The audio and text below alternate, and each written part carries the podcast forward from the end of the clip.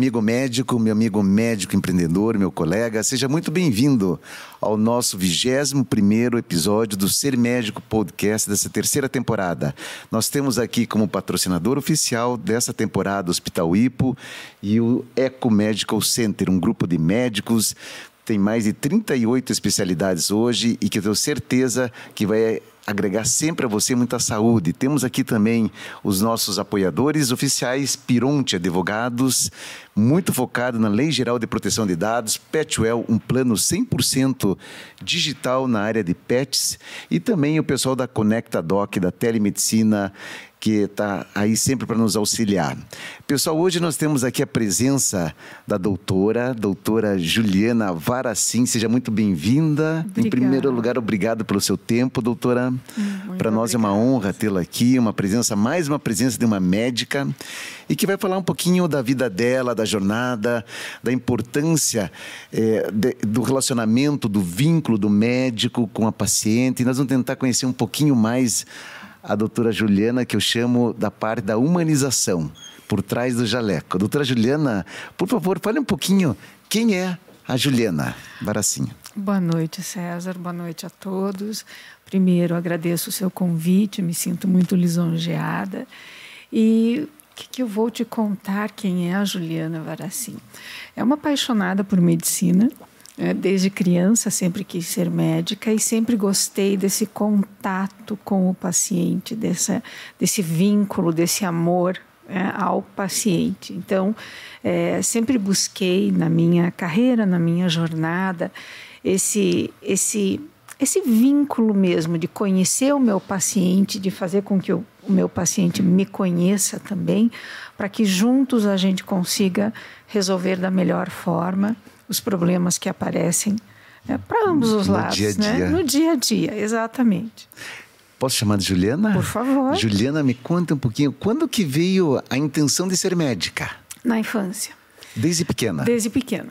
Uhum. Segundo minha mãe contava, desde pequena eu falava que queria ser médica. Você tem parentes médicos, não? Tenho, tenho parentes, mas na minha, no meu núcleo familiar, que eu tenho uma irmã só, eu tinha um irmão também que já, já faleceu, mas eles são da área de humanas e exatas, nenhum para medicina. E pai e mãe também não eram.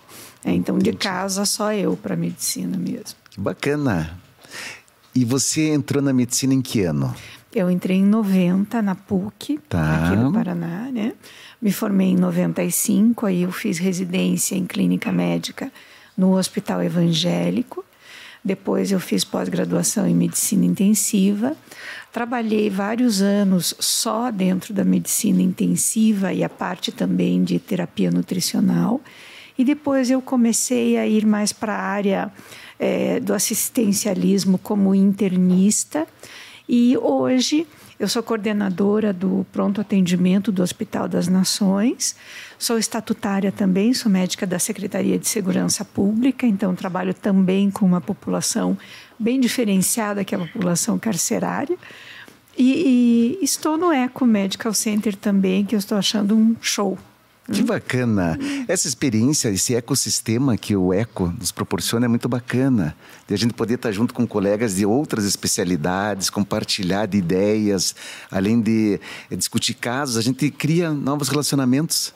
Aumenta muito nosso, nosso networking, que a gente chama, né? Sim, nem fale. Eu acho que é um verdadeiro presente para Curitiba, porque é um ambiente muito bonito, muito agradável, onde o paciente vai e ele não se sente doente. É, mesmo que seja doente, não se sente, porque é tudo tão bonito.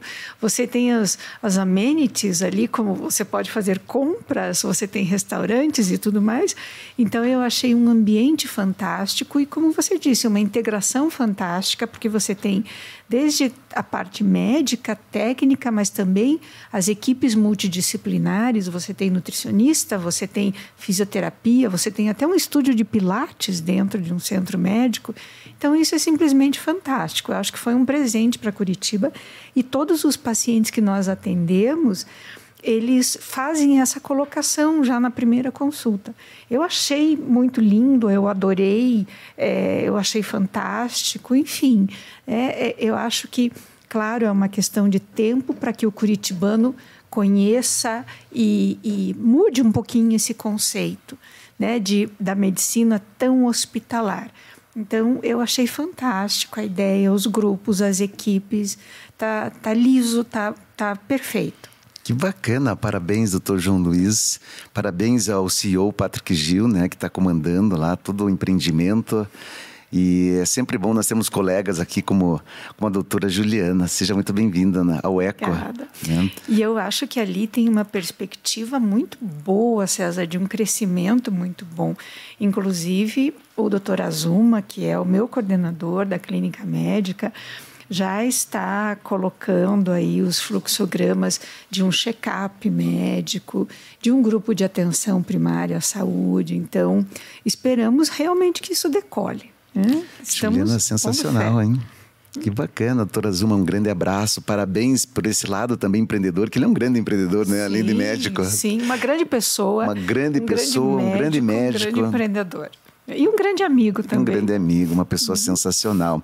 Conte para nós aqui um pouquinho. Você falou muito é, que você valoriza muito essa questão do relacionamento do médico e do paciente, que é para a vida inteira. Uhum. Como é que, da onde é que surgiu esse conceito que você tem com você?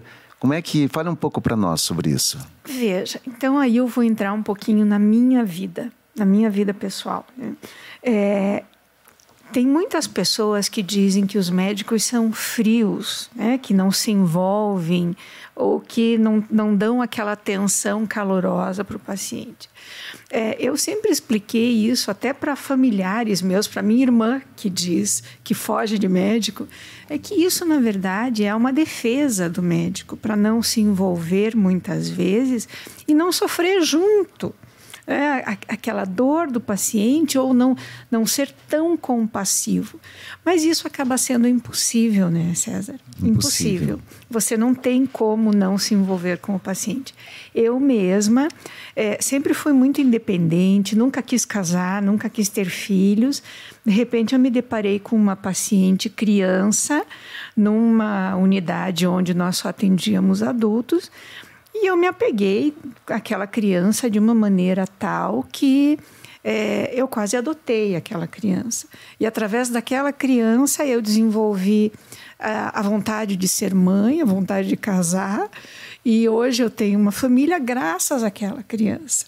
É, que foi uma paciente, simplesmente uma paciente. Então é um vínculo que eu trago para toda a minha vida e que é um engano dos pacientes às vezes achar que o médico não se envolve, porque a gente pode colocar uma máscara até, mas que você está vivendo junto com o paciente e sofrendo junto muitas vezes. Eu acho que isso acontece no nosso dia a dia, né? Sempre, sempre, sempre. Sempre, sempre. É.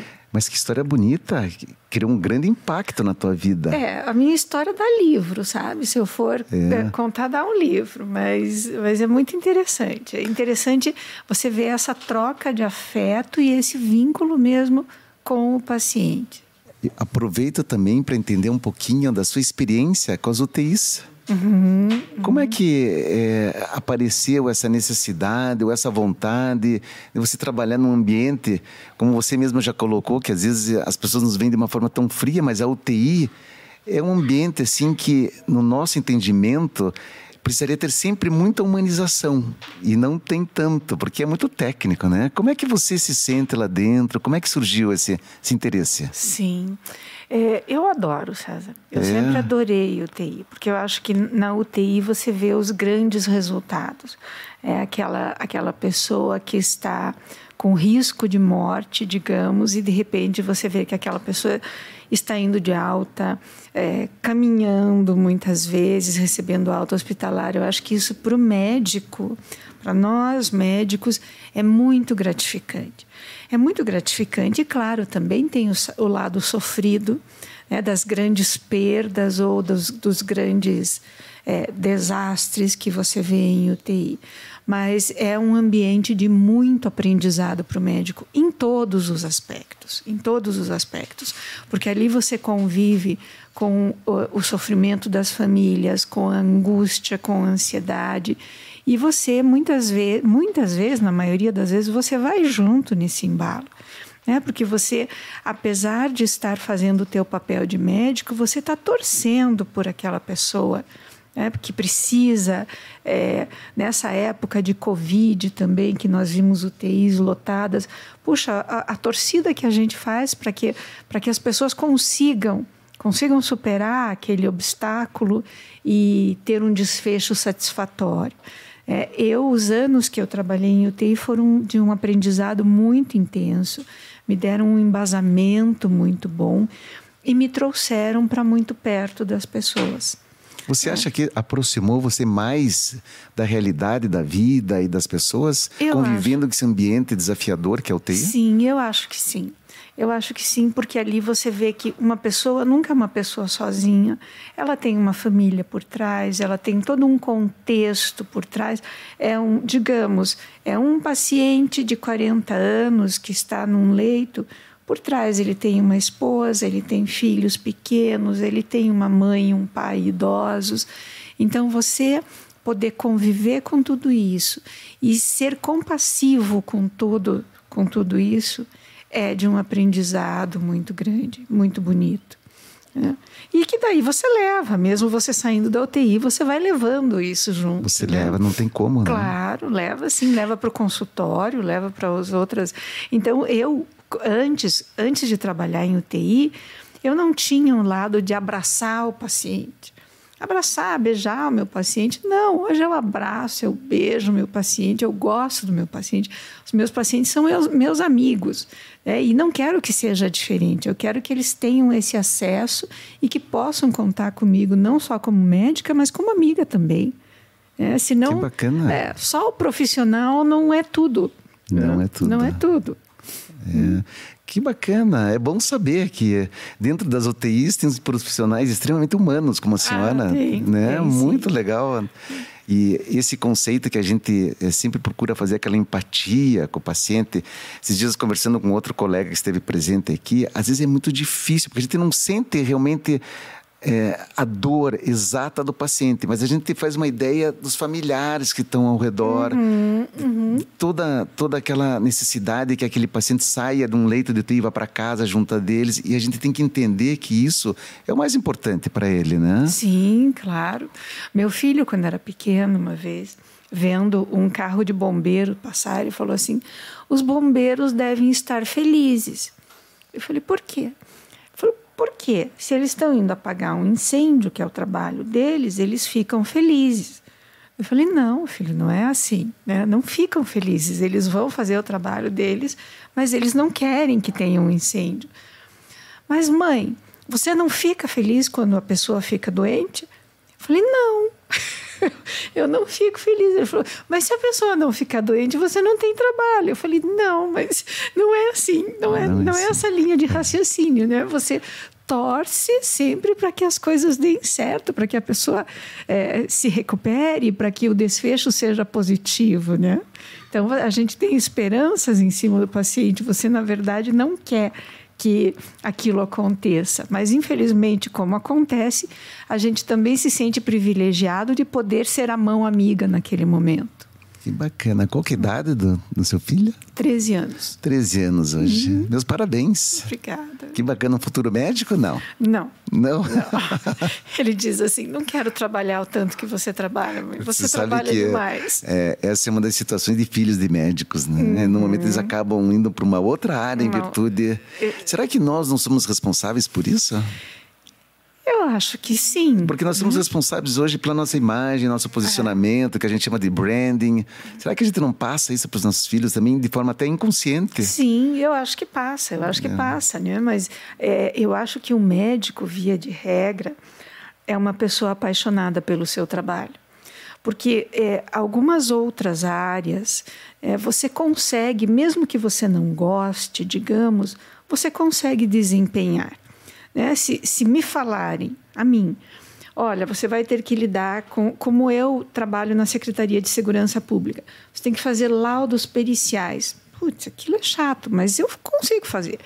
Agora, uma pessoa que não goste de ver sangue, por exemplo, ou de ver pessoas passando mal, ela não consegue. Ela não consegue. Ela desmaia. né? Ela desmaia. Então, eu acho que o médico é um apaixonado pela sua carreira e que, claro, transpassa, transmite isso para todos que estão ao seu redor, principalmente para os mais próximos. Né? Que bacana, então, é isso mesmo. Hum? E a senhora tem vocação. Né? Eu Porque eu vejo assim, olha que interessante, a gente conversando aqui, eu vejo que a senhora fala muito. Desculpa o senhor, é só uma maneira de a gente se relacionar. Vou chamar de você, tá pessoal. tá bom. Né?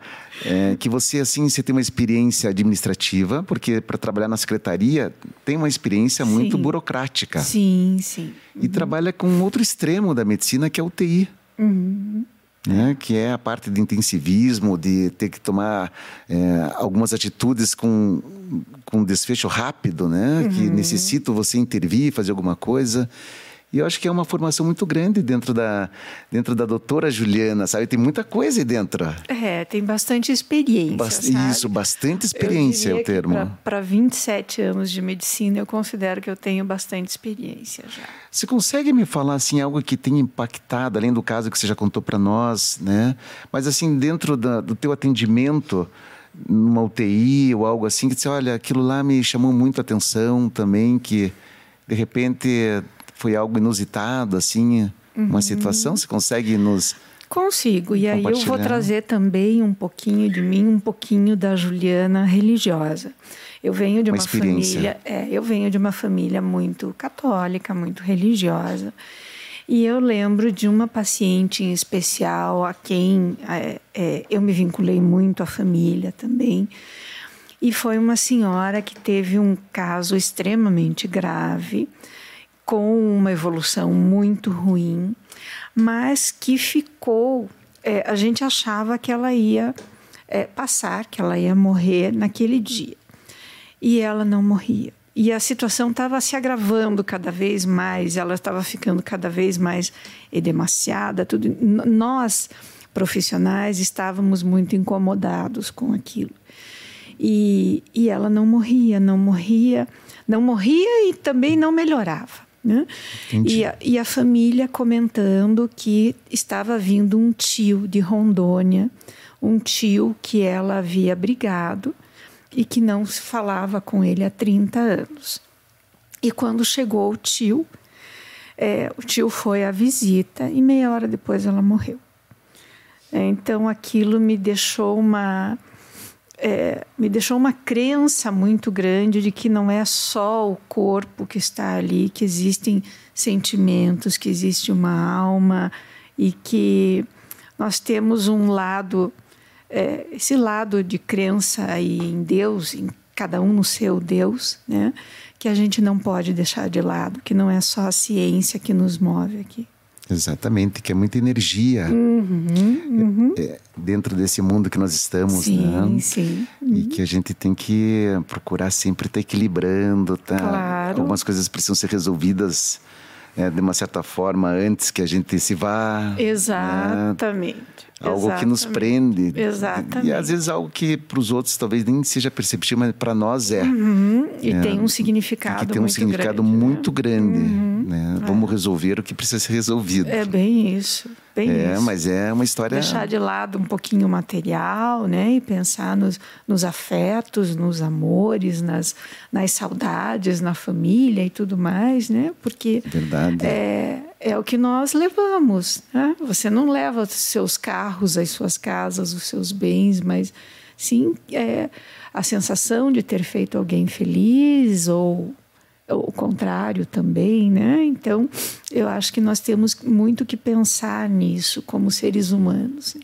E eu acho também que a medicina entra muito nisso, porque a satisfação de você poder ajudar uma pessoa é muito grande, é muito boa, é muito prazerosa e você vê que aquela pessoa saiu do teu consultório feliz com você, satisfeita, é, e que você de alguma forma mudou alguma coisa para aquela pessoa. É, isso é muito gratificante. E se não curou, aliviou. Né? Exatamente. Como o próprio Exatamente. Né, Hipócrates falava, né? uhum. né? A gente tem essa, esse papel, essa missão. Exatamente, né? exato. Que bacana conhecer um pouquinho mais da Juliana hoje aqui. Muito obrigado. Imagina. Eu acho que vai ser bastante enriquecedor aí para os ouvintes o médico está acostumado a ouvir essas coisas, mas nós temos dentro da nossa comunidade já, do ser médico, algumas pessoas que têm interesse em saúde. Uhum. E não são médicos, então acho que isso uhum. agrega sempre uma informação a mais, Juliana. Muito obrigado. Claro, obrigada a você. Juliana, eu queria saber de você, assim, nós temos assim, dentro do nosso quadro aqui, uma participação de eu fazer algumas perguntas rápidas, que é uma brincadeira, e você responde. Tá bom. Tá? Vamos lá. Mas antes disso, você tocou num assunto sobre valores, sobre é, a importância da, da, humildade, da gente não se, se aprender em tantas coisas materiais. Eu queria saber de você o que, que significa riqueza para você. Hoje, a minha família é a minha riqueza. Não é a riqueza. Claro, César, a gente precisa ter o material, mas não é isso que é a tua riqueza. A minha, né, pelo menos. Perfeito. É, a minha riqueza hoje são os meus afetos, são os meus amigos, são a minha família, meus, meu filho principalmente, é, tudo que eu tenho que eu amo. Né? É, a casa, se a casa está bagunçada, eu não vou deixar de gostar dela por isso. Né? E se tem algumas coisas pendentes, às vezes você quer reformar isso ou aquilo, ou quer trocar de carro, é, o valor é relativo. É, esse tipo de valor é relativo, mas eu acho que a minha riqueza é a minha família. E eu acredito que seja o que está muito voltado ao teu hobby, onde você gosta de estar a maior parte do teu tempo. Sim, sim. Uhum. Viagens. Sim, viagens, sim. É, você gosto. lembra de algum lugar, assim, algum, algum local que você foi, que você achou assim, olha, isso aqui eu voltaria, achei sensacional. O que recomenda? É que eu recomendo, que eu voltaria, eu voltaria a Éfesos, na Turquia que eu acho que tem uma energia muito forte, uma energia de fé muito forte por ter sido o local onde Nossa Senhora passou seus últimos dias, né? E acho que esse foi um dos locais que, mais me marcou. E Moscou também eu acho um lugar fantástico é, mas não por uma energia especial, mas por ser uma coisa exótica, uma cultura diferente. diferente né? Mas Éfeso é um lugar que eu recomendo. Bacana. Um livro.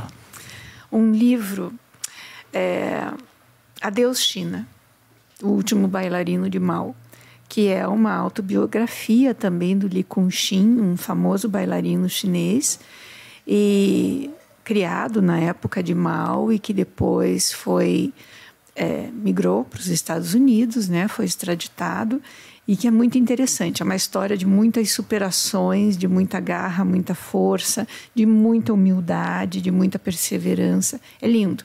Recomendo a qualquer pessoa que lê. É. Depois é, nós vamos compartilhar o teu Instagram, se puder colocar para nós o nome do livro. Ponho, ponho, né, sim. Que achei uhum. bem interessante. É muito bonito. Que bacana. Vale a pena. Completa essa sentença para mim. Tempo é tempo é, é um tesouro, eu diria. É, hoje você valoriza bastante teu tempo. Muito.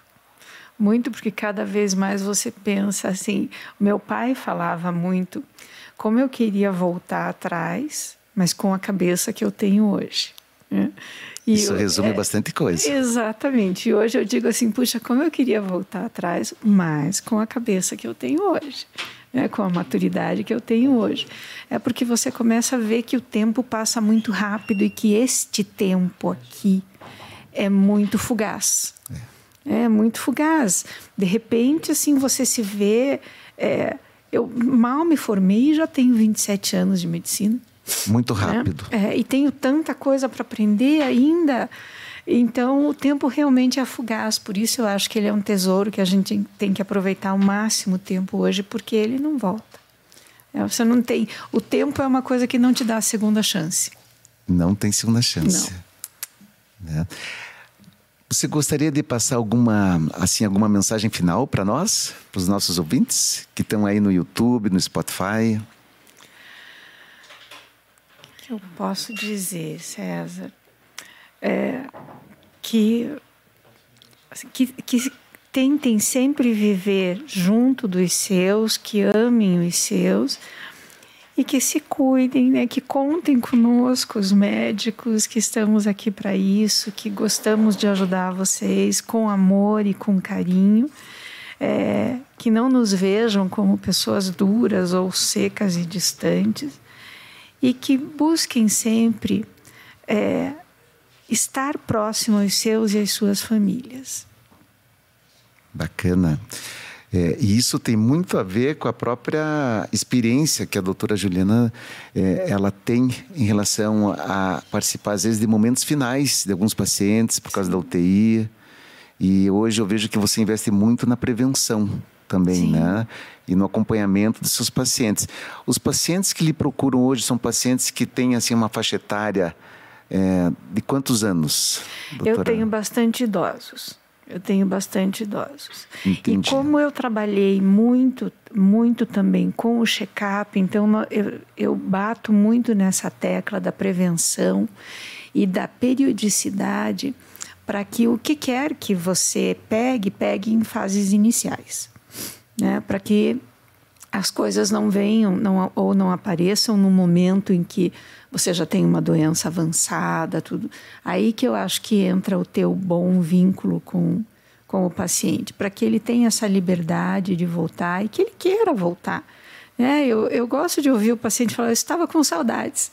Achei isso muito é, bom. Coisa boa. Estava é, é, com saudades, mas seja bem-vindo, eu também estava. muito bacana. Pessoal, uma experiência muito agradável estar aqui com a, é. com a Juliana. Muito bacana, isso mesmo. Eu não posso terminar antes de agradecer mais uma vez, então, o pessoal do Eco Medical Center. Obrigado pelo tempo da doutora Juliana Varacim, que está aqui com a gente, tá? E agradeço também aos nossos parceiros. Agradeço aqui a, a X People, que faz o branding dos médicos, o pessoal da One Way Production, aqui que faz a parte do podcast, um, uma plataforma profissional. E agradeço você, ouvinte, que está aí do outro lado, que está nos ouvindo, que está acreditando é, nesse nosso projeto. Muito obrigado. E você pode nos seguir no YouTube, no Ser Médico Podcast. Você pode nos seguir também nas redes sociais, no arroba Ser Médico Podcast, entrar na nossa bio. Ali você consegue ter acesso direto tanto ao YouTube quanto ao Spotify. Pessoal, nós vamos ficando por aqui. Eu agradeço então mais uma vez, doutora. Eu que agradeço, César, foi um prazer. Me sinto mais uma vez muito lisonjeada pelo convite. Obrigado, obrigado pelo seu tempo, pelo seu carinho e por essa pessoa maravilhosa que eu sei que, que você é, não muito a senhora. Muito obrigada, muito obrigada. Bora lá, pessoal.